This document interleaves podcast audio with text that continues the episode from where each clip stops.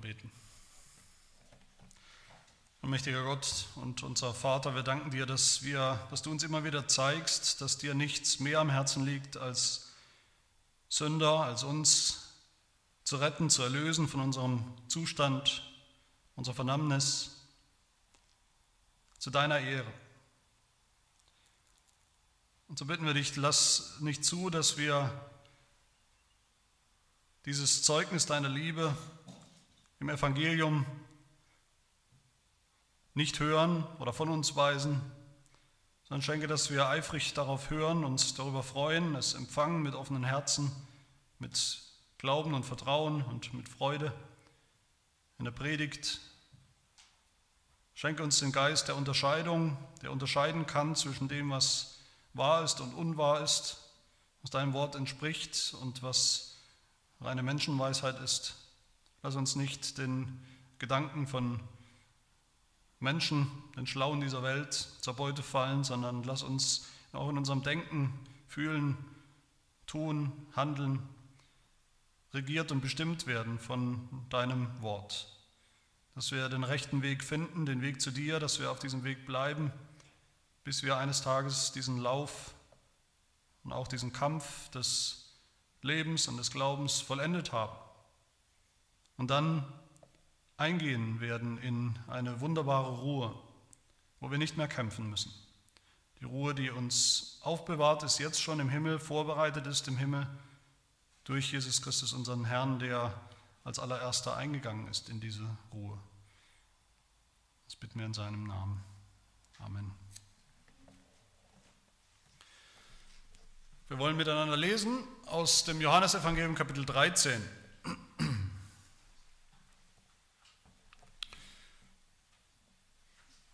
Die Verse 1 bis 17.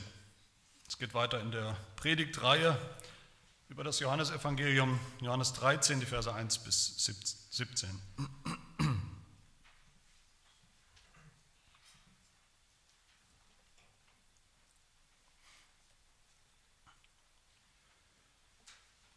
Hört das Wort Gottes.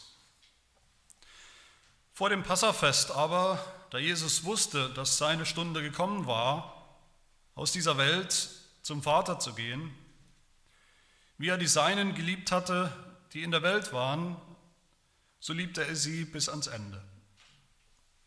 Und während des Mahls, als schon der Teufel dem Judas, Simons Sohn, dem Ischariot, ins Herz gegeben hatte, ihn zu verraten, da Jesus wusste, dass ihm der Vater alles in die Hände gegeben hatte und dass er von Gott ausgegangen war und zu Gott hinging, stand er vom Mahl auf, legte sein Obergewand ab, nahm einen Schurz und umgürtete sich. Darauf goss er Wasser in das Becken und fing an, den Jüngern die Füße zu waschen und sie mit dem Schurz zu trocknen, mit dem er umgürtet war. Da kommt er zu Simon Petrus und dieser spricht zu ihm, Herr, du wäschst mir die Füße? Jesus antwortete und sprach zu ihm, was ich tue, verstehst du jetzt nicht, du wirst es aber danach erkennen. Petrus spricht zu ihm, auf keinen Fall sollst du mir die Füße waschen. Jesus antwortete ihm, wenn ich dich nicht wasche, so hast du keine Gemeinschaft mit mir. Simon Petrus spricht zu ihm, Herr, nicht nur meine Füße, sondern auch die Hände und das Haupt. Jesus spricht zu ihm, Wer gebadet ist, hat es nicht nötig, gewaschen zu werden, ausgenommen die Füße, sondern er ist ganz rein. Und ihr seid rein, aber nicht alle. Denn er kannte seinen Verräter, darum sagte er, ihr seid nicht alle rein. Nachdem er nun ihre Füße gewaschen und sein Obergewand angezogen hatte, setzte er sich wieder zu Tisch und sprach zu ihnen, versteht ihr, was ich euch getan habe? Ihr nennt mich Meister und Herr und sagt es mit Recht, denn ich bin es auch. Wenn nun ich, der Herr und Meister, euch die Füße gewaschen habe, so sollt auch ihr einander die Füße waschen. Denn ein Vorbild habe ich euch gegeben, damit auch ihr so handelt, wie ich an euch gehandelt habe. Wahrlich, wahrlich, ich sage euch, der Knecht ist nicht größer als sein Herr, noch der Gesandte größer als der, der ihn gesandt hat. Wenn ihr dies wisst, glückselig seid ihr, wenn ihr es tut.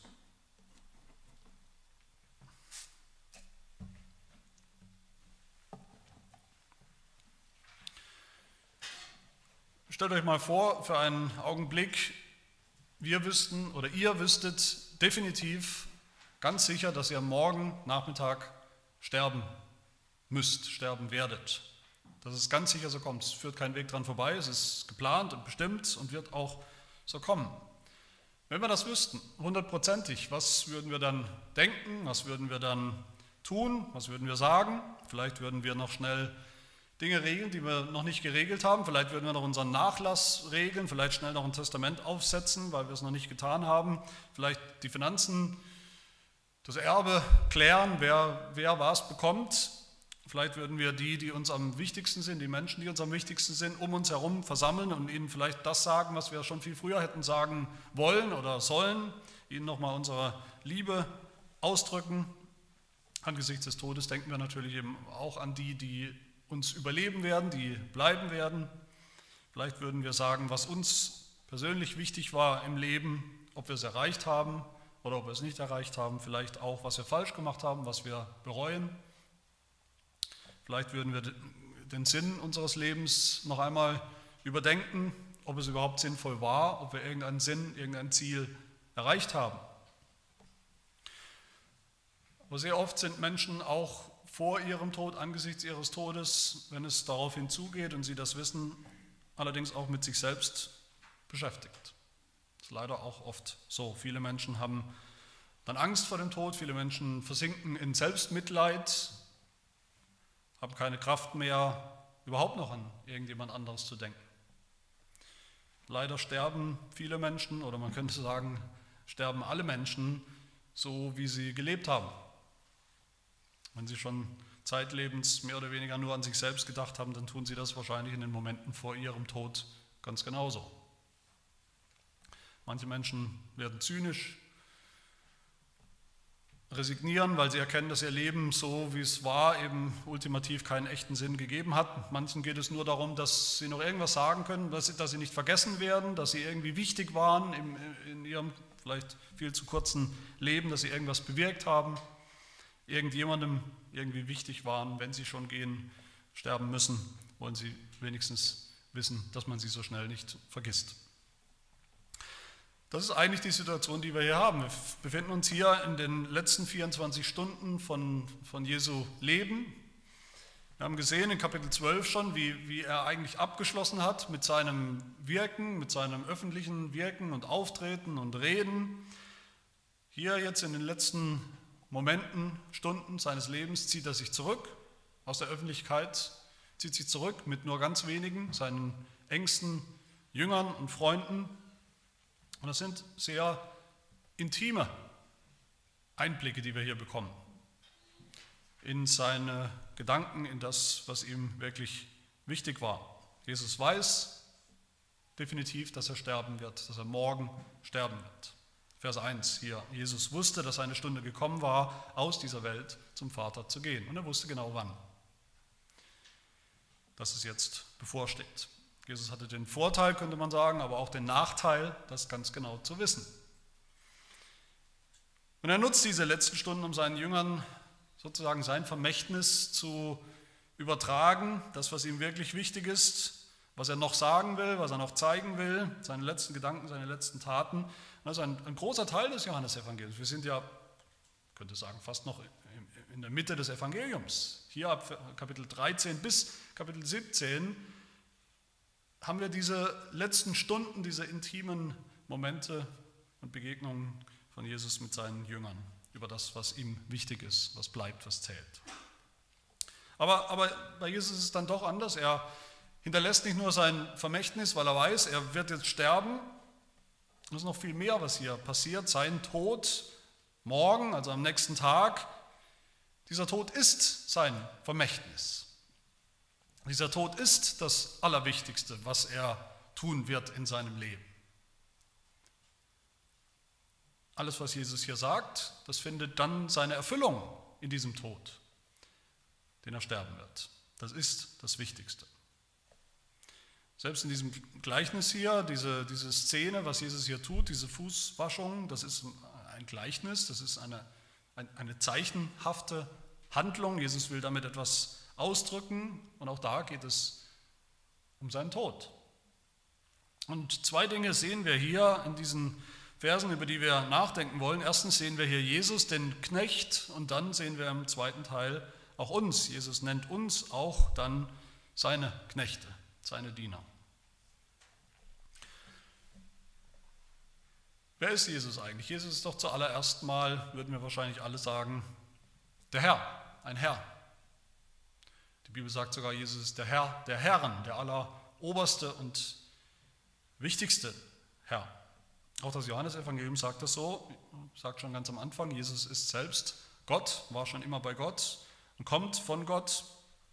Das heißt, wenn, wenn überhaupt irgendeiner, irgendein Mensch Grund hätte am Ende des Lebens stolz darauf hinzuweisen, wie wichtig er eigentlich war. Was für eine wichtige Person, was für eine Celebrity, dass alle ihm eigentlich folgen müssten und auf ihn hören müssten, dass alle ihm eigentlich zu Füße liegen müssten, dass alle ihm eigentlich dienen müssten.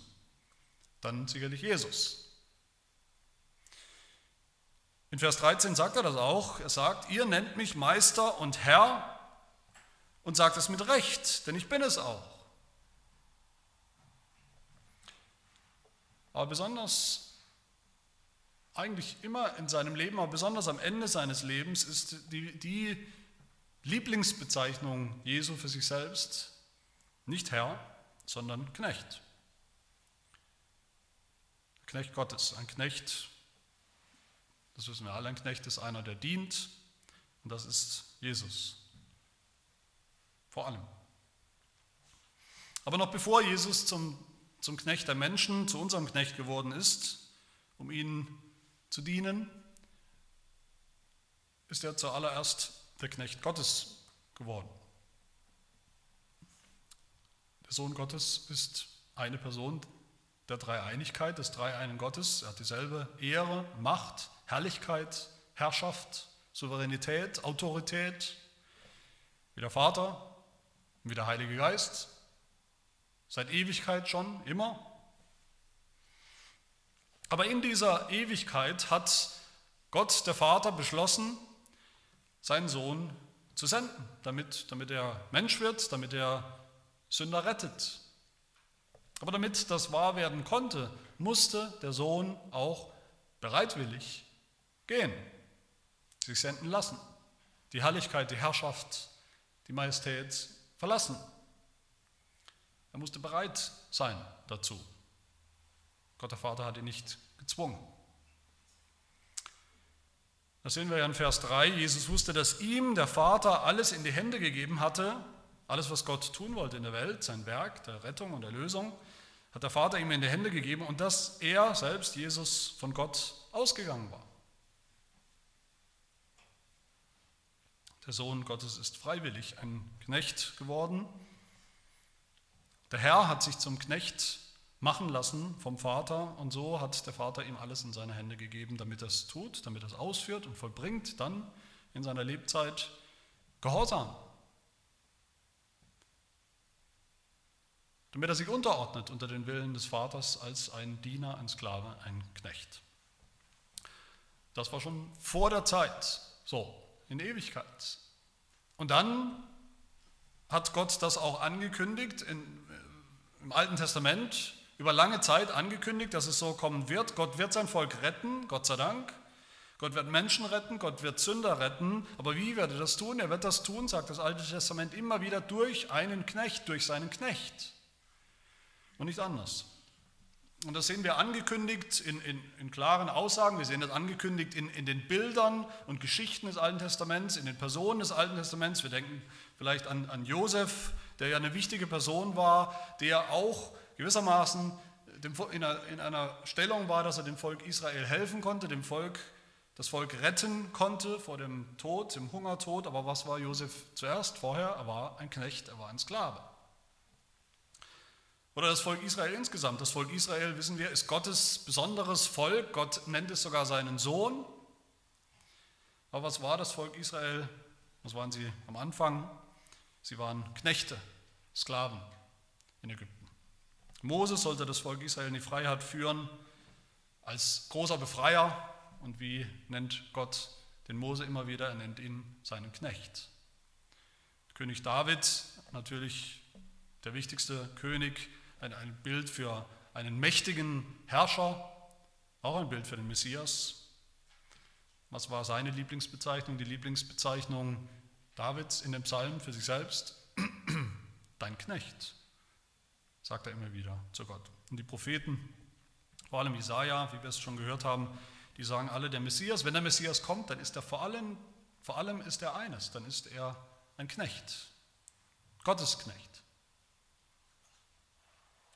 Jesaja 42 haben wir gehört, eine andere bekannte Stelle, Jesaja 53, das, diese Stelle, die ja genauso heißt, die heißt das Lied des Gottesknechtes, der kommen wird als ein niedriger, allerniedrigster Mensch, Knecht, Sklave, den niemand anschauen will, der verachtenswert ist, verachtet wird, durch den aber Gott alles tun und vollbringen wird, retten wird. Jeder, der das Alte Testament kennt oder damals kannte, der wusste, wenn der Messias kommt, durch den Gott endlich retten wird, die ganze Hoffnung der Welt und der Sünder liegt auf einem Knecht, Gottes Knecht. Und so hat es sich erfüllt. Als Jesus kam, immer wieder hören wir das im Neuen Testament. Jesus hat das gesagt oder das getan, damit sich erfüllt, was im Alten Testament gesagt ist. Siehe mein Knecht, durch meinen Knecht tue ich das. Und das ist mein Knecht. Jesus ist das. Und Jesus hat sich ebenso immer verstanden als den Diener, den Knecht Gottes von seiner Geburt bis zu seinem Tod. Der Vers 16 hier in unserem Text gilt zuallererst für Jesus, für Jesus selbst. Der Knecht ist nicht größer als sein Herr, noch der Gesandte größer als der, der ihn gesandt hat. Aber Jesus ist der, den Gott, der Vater, gesandt hat. Als Gesandter ist er niedrig geworden. Nicht größer als Gott, sondern niedrig. Und das, was Jesus hier sagt in diesem Text und was er tut, das passiert nicht zufällig am Passa, am Passafest, sagt uns Johannes, ein Passa, wo wir wissen, und das ist das letzte Passafest in dieser Form, wo man ein Lamm opfern muss, ein Lamm, wie Gott das bestimmt hat. Gott hat gesagt, Gott hat dafür gesorgt, für diese, dieses Bild, diese Dramatik der Sündenvergebung, und an diesem Passa wird Jesus zum Lamm Gottes, das Gott gesandt hat, das von ihm kommt, für das er sorgt als echtes Opfer für die Sünden. Das war der Preis, den Gott bezahlt hat in seinem gesandten Sohn und Knecht. Aber Jesus war eben nicht nur der Knecht Gottes, sondern er ist dann auch der Knecht der Menschen geworden. Nachdem er hier sagt, dass er von Gott kommt, gesandt mit diesem Auftrag, den er jetzt erfüllen wird, dem Auftrag zu sterben, morgen, am nächsten Tag, steht Jesus auf von dem Tisch, wo das Passamahl gegessen wird. Er legt sein Obergewand ab, er zieht sich eine Schürze, eine Arbeitsschürze an und er fängt an, den Jüngern die Füße zu waschen. Der Akt an sich war nicht revolutionär, war eigentlich damals normal. Die Leute waren unterwegs in dieser Zeit, waren sie unterwegs barfüßig oft oder vielleicht mit offenen Schuhen, einfachen Schuhen, eher Sandalen. Und die Wege waren dreckig, die waren staubig, sandig. Man hatte eigentlich immer schmutzige Füße, wenn man unterwegs war und wenn man ins Haus gekommen ist. Und deshalb stand eben in der Nähe des Eingangs so ein Gefäß, ein Becken. Und es war die Aufgabe von dem aller, aller niedrigsten Sklaven des Hauses, des Haushaltes, den Gästen, die kommen, ihre Füße zu waschen. Das war die Aufgabe, die eigentlich niemand tun wollte, erledigt von den Menschen, die niemand wahrgenommen hat, die man am besten nicht sehen wollte oder sollte, den Allerniedrigsten unter den Haussklaven und Dienern. Und Jesus tut genau das hier als allerniedrigster Knecht. Und er tut zwei Dinge. In unserem Text sehen wir das. Das erste, er dient und das zweite, er liebt. Jesus dient zuerst. Jesus dient der, der es am allerwenigsten nötig hatte zu dienen, der dem die ganze Welt gehört, die ganze Schöpfung, die er gemacht hat, der dem jeder Mensch dienen sollte, auf den Knien, der, der sich eigentlich bedienen lassen sollte, königlich bedienen lassen sollte von allen Menschen, mit Recht. Der, der den Steinen befehlen kann und sie kommen und sie gehorchen ihm und vollbringen, was er will, dienen ihm, den Tieren, den Menschen, der von allen erwarten kann, dass ihm gedient wird. Der ist ein Sklave geworden, der Knecht der Menschen, der Menschensohn, der ihnen dient. Er ist der, der sagt, Matthäus 20, 28, der Sohn des Menschen ist nicht gekommen, um sich dienen zu lassen, sondern um zu dienen. Er ist nicht, er ist nicht zu fein, nicht zu herrlich, nicht zu majestätisch, um seinen Jüngern diesen niedrigen Dienst zu erweisen mit seinen bloßen Händen, den, den, den Dreck, den Schmutz des Alltags von ihren Füßen, stinkenden Füßen vielleicht auch noch zu waschen. Und warum nicht? Weil es ein Bild ist, wie gesagt, ein Gleichnis, weil er gekommen ist, weil Jesus wirklich gekommen ist, nicht um Füße zu waschen, sondern um einen noch viel, viel niedrigeren Dienst an den Menschen, an seinen Jüngern zu tun. Er ist bereit, ihnen den, den, den Dreck von den Füßen zu waschen, als Sklave, als Diener, als Knecht, weil sein Auftrag ist und weil er in seinem Herzen schon lang weiß und bereit ist, den viel, viel schlimmeren, schmutzigeren Dreck ihrer Sünde von ihnen zu nehmen, von ihnen zu waschen. Und zwar, indem er dafür am Kreuz stirbt, sein Blut vergisst, vergießt, um sie davon zu reinigen. So geht ja Matthäus 20, 28 weiter. Der Sohn des Menschen ist nicht gekommen, um sich dienen zu lassen, sagt Jesus, sondern um zu dienen und, wie geht das? Sein Leben zu geben als Lösegeld für viele, damit sie gewaschen werden von ihren Sünden. Das ist sein eigentlicher, sein ultimativer Dienst. Für diesen Dienst ist die Fußwaschung hier nur ein, ein kleiner Vorgeschmack, nur ein Bild, nur eine, eine, eine inszenierte, dramatische Erklärung oder Darstellung. Und Petrus sehen wir hier, der versteht das überhaupt nicht. Er sagt, Herr, du sollst mir die Füße waschen? Auf gar keinen Fall wirst du mir die Füße waschen. Petrus zeigt damit, dass er eigentlich noch gar nichts erkannt hat von dem, worum es geht, was Jesus tun wird. Er hat noch nichts davon kapiert, dass er Jesus wirklich braucht. Dass er einen Knecht braucht, einen Diener braucht.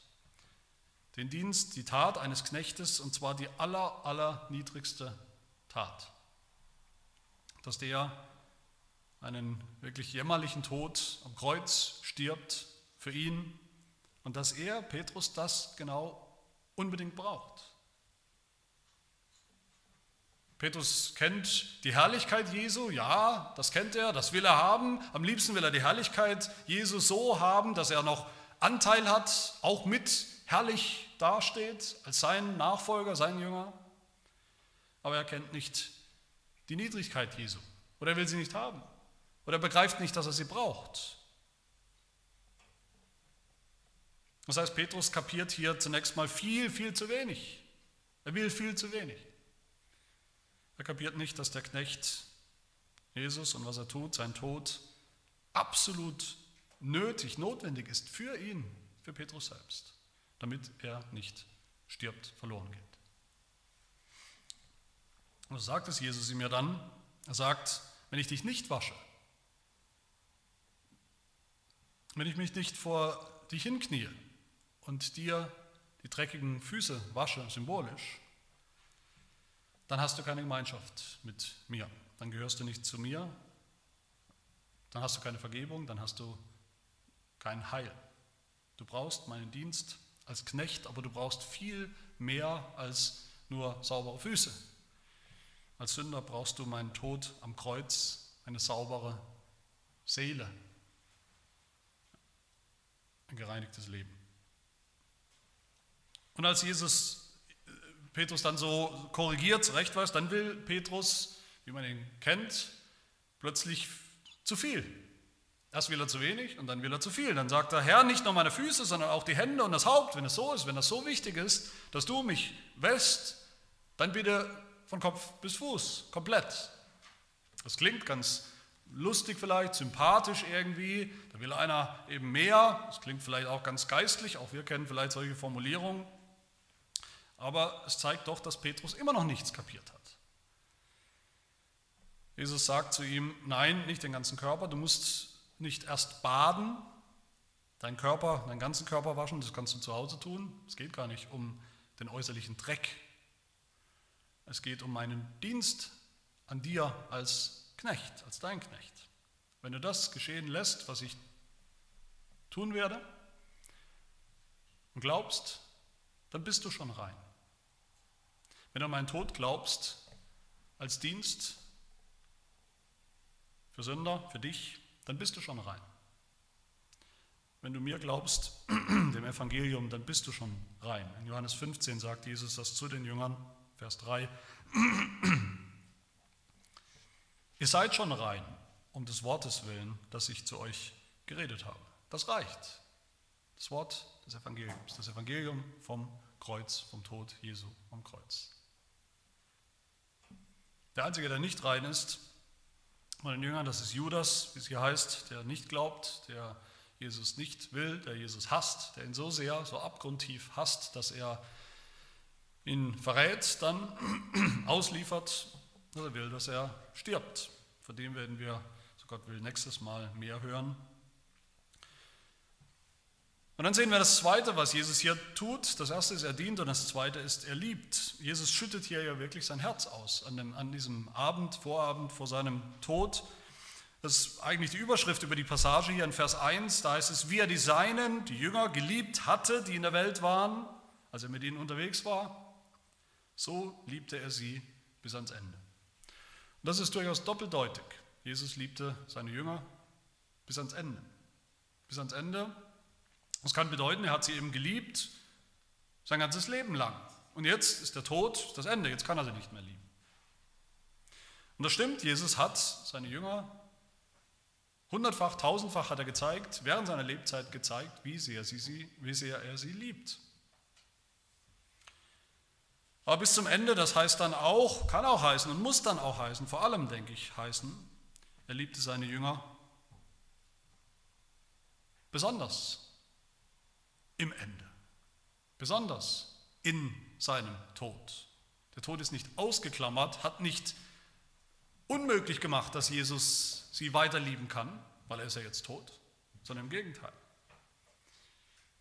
Sein Tod, der jetzt bevorsteht, sein Tod am Kreuz, das ist der denkbar größte, allergrößte Beweis, die allergrößte Form seiner Liebe für seine Jünger.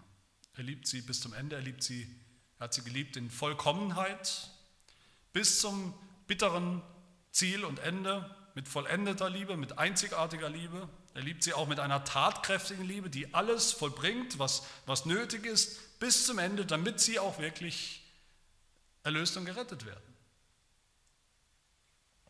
Im Moment seines Todes dann, als Jesus dann am Kreuz hängt, unter diesen unerträglichen körperlichen Schmerzen, wo wahrscheinlich alle oder fast alle Menschen nur noch mit sich selbst beschäftigt werden. Was tut Jesus? Er schaut herab vom Kreuz auf seine Jünger, die da sind, die gekommen sind, und er wird zu ihnen sagen, vorher habt ihr es nicht verstanden, bisher habt ihr es nicht verstanden. Aber versteht ihr jetzt, begreift ihr jetzt meine Liebe? Jetzt, wo ich als allerniedrigster, als euer Knecht für euch sterbe, damit ihr lebt. Versteht ihr jetzt, meine Liebe? Das ist, worum es hier geht, in diesem Zeichen der Fußwaschung, den Tod Jesu als Knecht für Sünder. Und das hat er getan, das hat Jesus ganz allein getan, das hat er für uns getan. Das muss nicht wiederholt werden, das kann nicht wiederholt werden, das müssen wir nicht nachahmen, so müssen wir ihn nicht nachahmen. Jesus hat das getan, vollbracht, er hat es getan bis zum Ende, bis zum Ziel, bis zur Erlösung, bis es vollbracht war. Ein für allemal. Aber dann sehen wir zweitens eben auch, dass Jesus dann doch seinen Jüngern auch etwas gibt, ein Vermächtnis, etwas, das wir dann sehr wohl alle auch tun sollen, dass wir alle nachahmen sollen. Das ist mein zweiter Punkt. Wir sind dann nämlich auch Knechte als seine Jünger. Wir sollen auch zu Knechten werden. Der zweite Punkt. Wir, wir die Knechte. Und sagt Jesus dann ab, im, im zweiten Teil, ab Vers 12, nach, nachdem er die Füße gewaschen hat von seinen Jüngern, da fragt er sie und da fragt er uns, versteht ihr eigentlich, was ich, was ich da getan habe? Versteht ihr, warum ihr das braucht, warum ihr meine, meinen niedrigen Dienst braucht, warum ihr meine Niedrigkeit am Kreuz braucht, warum ihr gewaschen werden müsst, nicht mit Wasser, sondern mit Blut, mit meinem Blut? Wenn ihr das nicht versteht, habt ihr keine Gemeinschaft, habt ihr nichts mit mir zu tun, habt ihr keine Rettung, keine Vergebung der Sünden.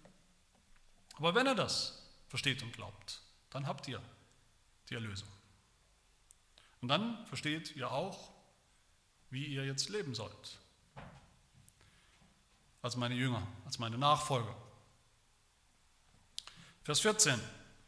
Wenn nun ich, der Herr und Meister, euch die Füße gewaschen habe, so sollt auch ihr einander die Füße waschen, denn ein Vorbild habe ich euch gegeben, damit auch ihr so handelt, wie ich an euch gehandelt habe. Wie gesagt, hier geht es nicht um das Heil, wir müssen nicht kopieren und nachahmen, was Jesus getan hat, ultimativ seinen Tod am Kreuz. Den können wir nicht und müssen wir nicht kopieren. Wir können nichts beitragen zu diesem Evangelium, zu dieser, zu dieser Erlösungstat. Die ist vollbracht und die reicht für immer wenn wir Jesus, den Knecht, haben, der Mensch geworden ist, der gelitten hat, der gestorben ist für uns, der uns gewaschen hat mit seinem Blut, dann sind wir gerettet. Wir werden nicht mehr gerettet, indem wir dann auch noch irgendwie dienen, anderen, einander dienen. Nur indem wir glauben an ihn, dass er das für uns getan hat. Aber dann ist Jesus selbstverständlich für uns in seinem Leben, in seiner Haltung, in seiner Bereitschaft zu dienen als Knecht auch ein Vorbild für uns, nachdem wir leben, definitiv leben sollen, leben müssen, leben werden, jeden Tag unseres Lebens, eben weil wir seine Jünger sind. Warum sollte es anders sein? Vers 16 gilt dann natürlich auch uns. Der Knecht ist nicht größer als sein Herr. Wir Jünger sind nicht größer als Jesus. Warum sollten wir etwas anderes erwarten, als ihn erwartet hat? Noch ist der Gesandte größer als der, der ihn gesandt hat. Jesus hat uns aber gesandt. Jesus hat seine Jünger gesandt in die Welt, in das Leben. Als Knechte, so wie er ein Knecht war. Die Apostel haben das später verstanden, hier noch nicht, sehen wir bei Petrus. Petrus hat das später verstanden, später bezeichnet er sich immer wieder übrigens als Simon Petrus, zweiten Petrusbrief am Anfang, Simon Petrus, Knecht und Apostel Jesu Christi. Er bezeichnet sie immer wieder dann als ein Knecht Jesu. Paulus hat das verstanden, Römer 1, Vers 1, Paulus, Knecht Jesu Christi, berufener Apostel. Apostel könnte man sich vielleicht was darauf einbilden. Das sind ganz wichtige, berufene Männer Gottes. Aber sie sagen immer Knecht und Apostel. Paulus wusste, dass er damit mit dieser Berufung auch ein Knecht von Menschen ist. 1. Korinther 9 sagt er, denn obwohl ich frei bin von allen, habe ich mich doch allen zum Knecht gemacht, um umso mehr Menschen zu gewinnen für das Evangelium, das da lautet, Jesus ist zum Knecht geworden. Als Christen sind wir seine Knechte, Jesu Knechte. Wir dienen Jesus, unserem Herrn und Knecht. Komischerweise denke ich, erlebe ich immer wieder, haben wir damit weniger Schwierigkeiten, Jesus zu dienen. Jesus höher zu achten als uns selbst. Jesus zu achten als unseren Herrn und uns selbst als niedriger. Viel schwerer fällt es uns, anderen Menschen zu dienen. Dabei ist ja eigentlich das menschliche Miteinander, das Horizontale sozusagen, müsste ja eigentlich das Leichtere sein. Einem anderen Menschen, einem Mitmenschen zu dienen und, und Jesus zu dienen, ist das Schwierigere. Für Jesus gibt es hier kein entweder oder. Wer ihm dienen will, als Jünger, der muss auch seinen Geschwistern im Glauben, der muss auch anderen Menschen, der muss auch seinem Nächsten dienen. einander zu dienen, den Geschwistern zu dienen, ist Jesus zu dienen. Es ist leichter zu sagen, ich diene Jesus, und es ist viel schwerer zu beweisen, indem man dem Nächsten dient. Dem, den man vielleicht nicht besonders gut leiden kann, dem in der Gemeinde vielleicht, von dem wir denken, der hat es überhaupt nicht verdient, dass ich ihm diene, der hat mir auch noch nie gedient. Im Gleichnis von den Schafen und Böcken in Matthäus 25, da sagt Jesus, was ihr einem dieser meiner geringsten Brüder getan habt, das habt ihr mir getan. Was ihr einem dieser geringsten nicht getan habt an Dienst, das habt ihr mir auch nicht getan. Das hängt zusammen. Untrennbar. Die Jünger damals, die, die wollten eigentlich nur eines, die wollten Anerkennung, sie wollten Rang, sie wollten Stellung in der Gemeinde auch, sie wollten jemand sein, jemand, der wichtig ist, den man braucht, am besten der Allerwichtigste. So wichtig, dass man ihnen eben dient, dass andere ihnen dienen. In Matthäus 20 sagt Jesus, in der Welt, da gilt das Prinzip des Herrschens, da gibt es Herrscher und Diener und es ist natürlich immer besser, ein Herrscher zu sein. Danach sollte man streben. Bis heute ist das so, in der Welt, in der wir leben. Aber Jesus sagt dann weiter, unter euch aber, also in der Gemeinde, sagt Jesus, soll es nicht so sein sondern wer unter euch groß werden will, der sei euer Diener. Und wer unter euch der Erste sein will, der sei euer Knecht. So wie der Sohn des Menschen nicht gekommen ist, um sich dienen zu lassen, sondern um zu dienen. Wie tun wir das praktisch? Wie folgen wir praktisch Jesu, Jesu Beispiel hier, Jesu Vorbild? Wie waschen wir ganz praktisch einander als Geschwister die Füße. Zunächst mal will ich kurz sagen, wie wir das nicht tun. Wir tun das nicht, indem wir den Gästen, die zu uns nach Hause kommen, die Schuhe ausziehen und sie mit Wasser waschen, ihre Füße. Wir leben in anderen Zeiten. Das Bild, die Symbolik verstehen wir noch, aber heute ist das keine wirklich sinnvolle, praktische Form des Dienens mehr, die irgendwas wirklich aussagt.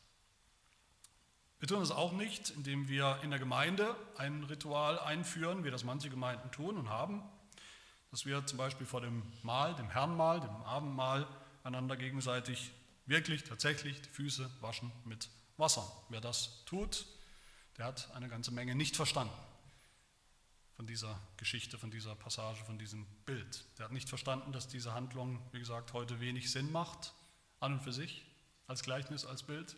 Der hat nicht verstanden, dass Jesus die Fußwaschung nicht eingesetzt hat als eine, eine Ordnung, ein Ritual in der Gemeinde, dauerhaft in irgendeiner Form. Und er hat auch nicht verstanden, dass die Fußwaschung ein Bild ist, ein Vorbild, ein geistliches Bild, eine geistliche Bedeutung. Nur Jesus selbst hat uns wirklich gewaschen und wirklich mit seinem Blut, nicht nur Wasser. Wir sollen und brauchen nicht mehr zu waschen mit Wasser in dieser Form, sondern wie dann? Wie folgen wir seinem Vorbild? Indem wir wie Jesus diese zwei Dinge tun einander. Indem wir lieben wie er und indem wir dienen wie er. Wir sollen einander dienen und einander lieben. Jeden, jede, jeden Bruder, jede Schwester im Glauben, so wie es Jesus getan hat, wie er alle seine Kinder geliebt hat, lieben wird bis zum Ende. Darin ist Jesus unser Vorbild. Paulus sagt in Philippa 2, ihr sollt so gesinnt sein, wie es Christus Jesus auch war. Er ist unser Vorbild. Und wie sieht das aus, praktisch, diese Liebe? Sagt es uns weiter in Philippa 2, gibt es bei euch Ermahnung in Christus, gibt es Zuspruch der Liebe, gibt es Gemeinschaft des Geistes, gibt es Herzlichkeit und Erbarmen, das ist schon gut, wenn es das gibt. Das sollte so sein. Dann sagt er, dann macht meine Freude völlig, indem ihr auch eines Sinnes seid, gleiche Liebe habt untereinander, einmütig und auf das eine, dasselbe bedacht seid. Das ist die Form von Liebe, die Jesus uns vorgemacht hat und die sich für uns ergibt, ganz praktisch als Auftrag. Wie viele Menschen, wie viele kommen zur Gemeinde, zum Gottesdienst, zu anderen Veranstaltungen oder Versammlungen, um zu empfangen, um von anderen zu empfangen, aber nicht mit der Bereitschaft zu geben. Wie viele erwarten, dass die Hirten der Gemeinde ihnen dienen, dass andere ihnen dienen, weil das ja gut ist, das ist ja immerhin gut und christlich und ordentlich und biblisch, wenn andere mir dienen, aber selber wollen sie nicht dienen. Selber denken sie gar nicht drüber nach, wie sie anderen dienen können. Oder wir geben vielleicht was, wir helfen vielleicht hier und da anderen, wir interessieren uns für den einen oder anderen, bilden uns ein, das wäre echte Bruderliebe oder Schwesterliebe, aber in Wirklichkeit lieben, wenn wir ehrlich sind, lieben wir nur unsere Lieblingsgemeindeglieder, die uns sowieso irgendwo sympathisch sind und auf einer Wellenlänge liegen mit uns. Was sagt Jesus dazu? Wir erinnern uns hoffentlich an die Worte aus der Bergpredigt, wo er sagt, wenn ihr nur die liebt, die euch zurücklieben, was habt ihr für einen Lohn davon? Tun das nicht sogar die Zöllner, tun das nicht eigentlich die schlimmsten Sünder, tun das nicht eigentlich alle Menschen? Das ist keine Kunst. Und das hat mit dem Evangelium herzlich wenig zu tun. Vielleicht gehen wir rum und ermahnen gerne anderen, die uns in unseren Augen nicht, nicht so klar, nicht so christlich und biblisch und eindeutig leben, wie sie leben sollten und bilden uns ein, das sei biblisch, wenn wir das tun, aber wir tun das völlig lieblos. Was auch immer wir tun in der Gemeinde als Geschwister, untereinander, miteinander, das muss motiviert und gedrängt, durchdrängt sein von Liebe, von der Liebe Christi mit der er uns geliebt hat bis, bis zum Ende. Und diese Liebe ist immer eine praktische Liebe, eine tatkräftige Liebe, wie wir bei Jesus sehen auch. Im 1. Johannes 3 heißt es, lasst uns nicht mit Worten lieben, mit schönen, wunderbaren Worten, noch mit der Zunge, sondern in Tat und Wahrheit. Das ist eine Liebe, die absichtlich ist, die einen nicht anfliegt, ist eine Liebe, die absichtlich, absichtlich ist, über die wir uns Gedanken machen müssen, wo wir uns überlegen müssen, wie kann ich den oder den oder die heute oder nächste Woche oder im nächsten kommenden Jahr ganz praktisch lieben.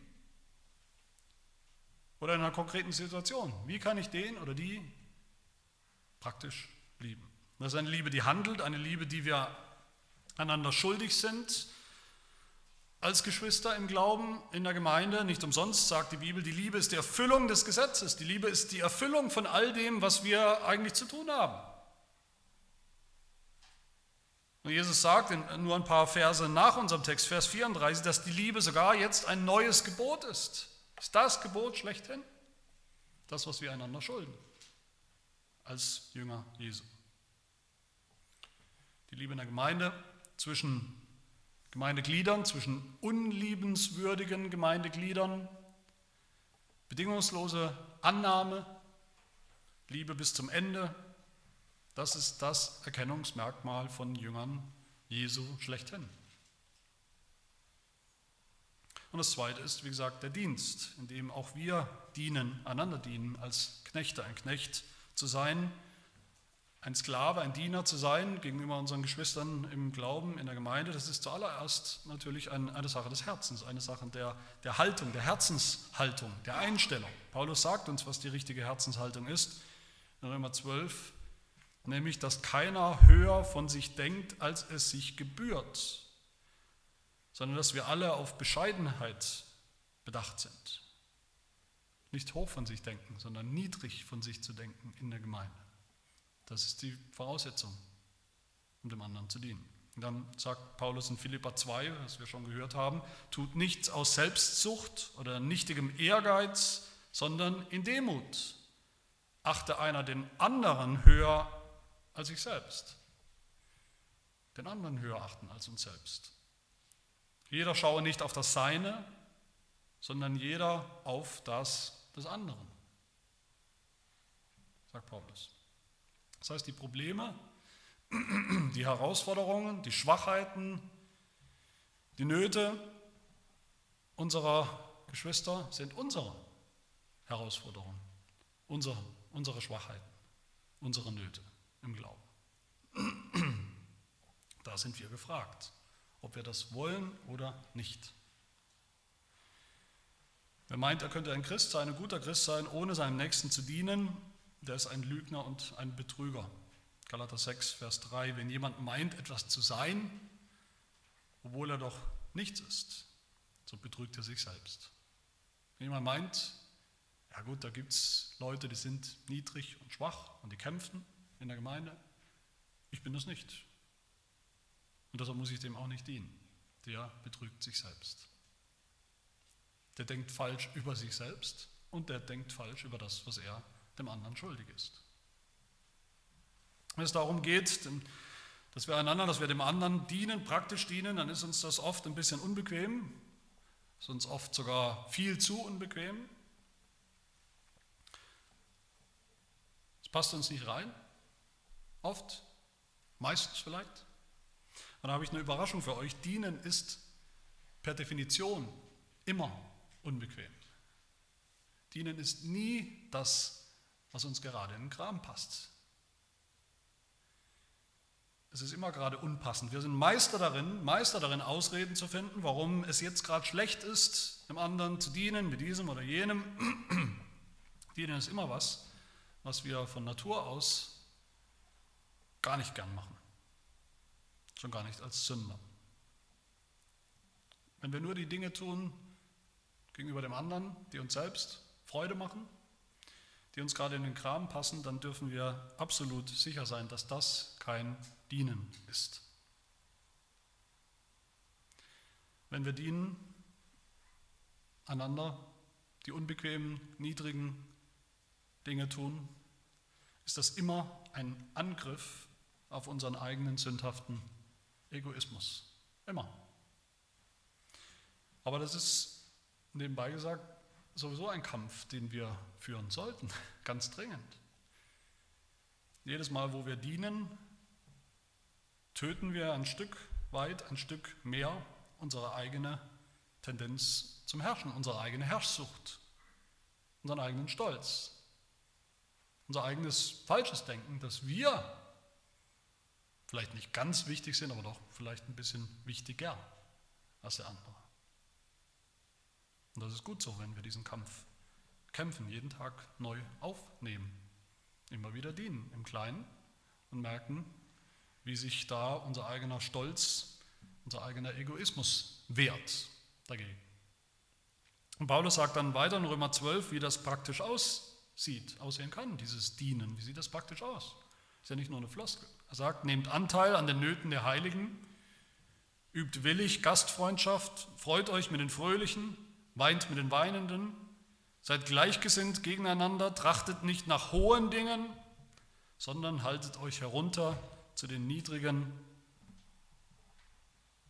Dingen, aber auch Menschen. Haltet euch nicht selbst für klug, haltet euch nicht selbst für wichtig, für zu wichtig. Und hier vielleicht noch eine zweite Überraschung. Wenn wir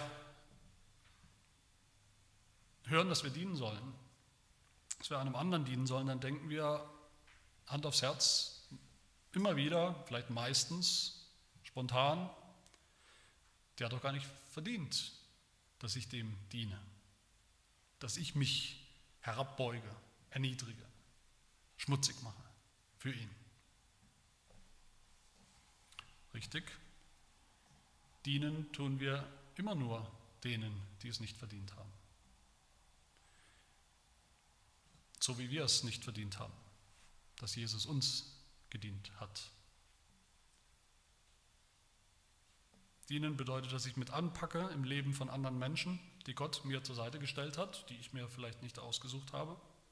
Dass ich mir sozusagen eine Schürze anziehe, dass ich mir die Hände schmutzig mache, die unbequemen Dinge tue, die mir nicht in den Kram passen, dass ich mich einmische, wo ich mich am liebsten raushalten würde, um meine Ruhe zu haben, dass ich mir die Schwierigkeiten, die Herausforderungen, die, die Lasten des anderen nahe kommen lassen, vielleicht zu nah.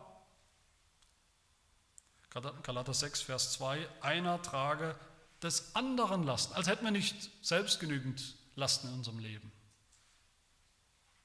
Einer trage des anderen Lasten, so sollt, so werdet ihr das Gesetz des Christus erfüllen, das Gesetz der Liebe und des Dienens.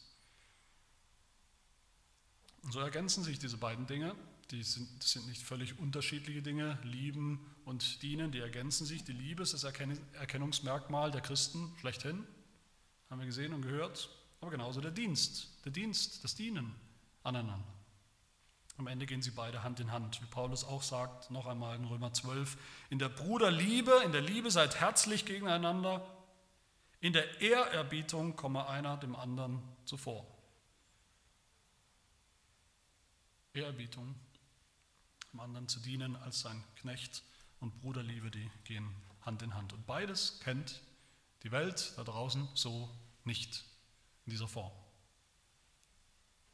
Beides überrascht, beides überrascht die Ungläubigen, wenn sie es sehen, in Aktion, diese Liebe und dieser Dienst. Beides überrascht die Ungläubigen, dass es sowas gibt und woher das kommt. Und beides schulden wir einander, unseren Geschwistern im Glauben. Mein Lieben, Jesus ist zuallererst Knecht geworden, Gottes Knecht, bereitwillig, und dann der Knecht der Menschen, unser Knecht, bereitwillig, durch seine Liebe zu uns, durch seine Bereitschaft, uns völlig unliebenswürdige Sünder, unliebenswürdige Menschen zu dienen. Damals sind wir gerettet. Deshalb lasst uns auch diesem Beispiel folgen, seinem Beispiel folgen und einander lieben, einander dienen, wie er uns das vorgemacht hat, weil wir wissen, wir sind Knechte und der Knecht ist nicht größer als ein Herr. Und wenn wir das wissen, Vers 17, glückselig sind wir, wenn wir das auch tun. Amen. Wir wollen beten.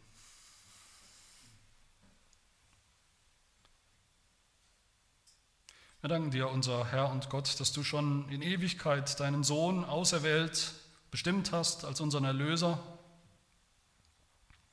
Und wir danken dir, Herr Jesus Christus, dass du dich, obwohl du in Ewigkeit Gott warst und bist, dass du dich bereitwillig, freiwillig, ungezwungen dem Vater untergeordnet hast, seinem Willen, bereitwillig zum Knecht geworden bist zu Gottes Knecht und zu unserem Knecht, zum Knecht von Menschen, Geschöpfen, zum Knecht von Sündern.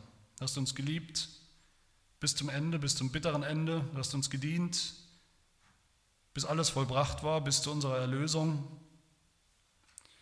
Und so möchten wir dich bitten, mach auch uns zu deinen Knechten, die dieses Wesen widerspiegeln im Umgang mit anderen, im Umgang mit Freund und Feind, Umgang mit all unseren Nächsten,